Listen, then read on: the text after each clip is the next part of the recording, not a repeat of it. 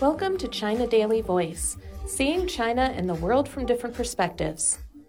Sino Kazakh ties to deepen. China and Kazakhstan agreed on Wednesday to build up cooperation on economy, trade, production capacity, investment, and emerging sectors, such as renewable energy, as part of broader steps to strengthen pragmatic cooperation. President Xi Jinping and visiting Kazakh President Kassym-Jomart Tokayev reached the consensus during their talks in Xi'an, Shaanxi province on Wednesday. The two leaders signed a joint statement in which the two nations agreed to promote cooperation on transportation to stabilize industry and supply chains, including steps to explore building a third cross border railway line and constructing new railway border parts. Both sides underscored the significance of safeguarding political security and opposing foreign interference in the domestic affairs of the two nations, and they agreed to enhance cooperation on preventing color revolutions.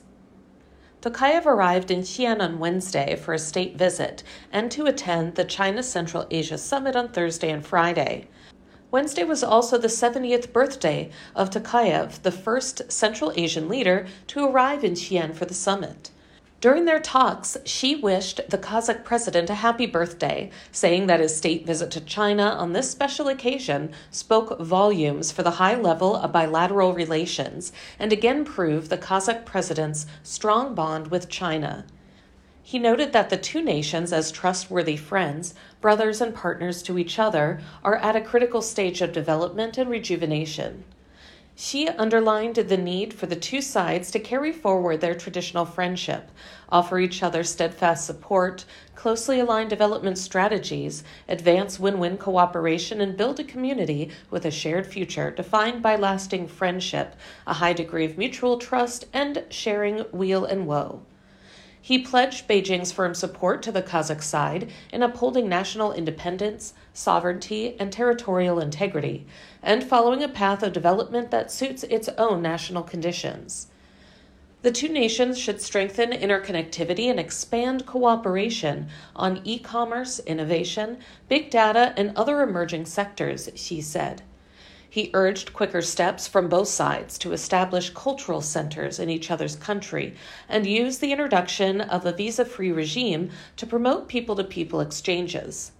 Xi also said he welcomes Kazakhstan hosting events in China over the next year to encourage Chinese tourists to visit the Central Asian country, adding that he believes the establishment of the country's consulate general in Xi'an will help promote bilateral cooperation at local events.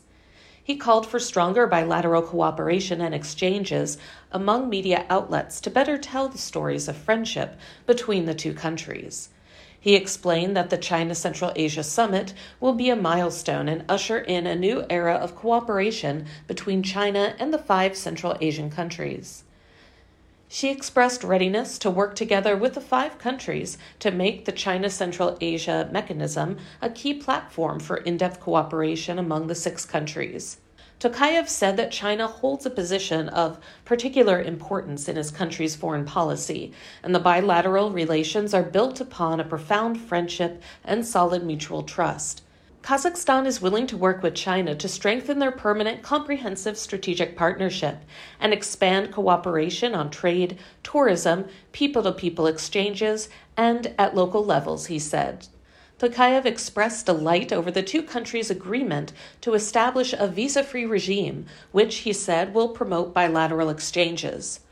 The joint building of the Belt and Road is a great initiative, and Kazakhstan will continue to actively take part in it, said Tokayev, who also spoke highly of the significance of the Global Development Initiative, the Global Security Initiative, and the Global Civilization Initiative proposed by the Chinese president.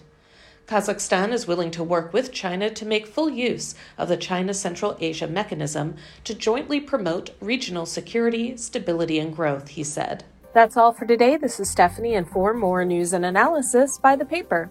Until next time.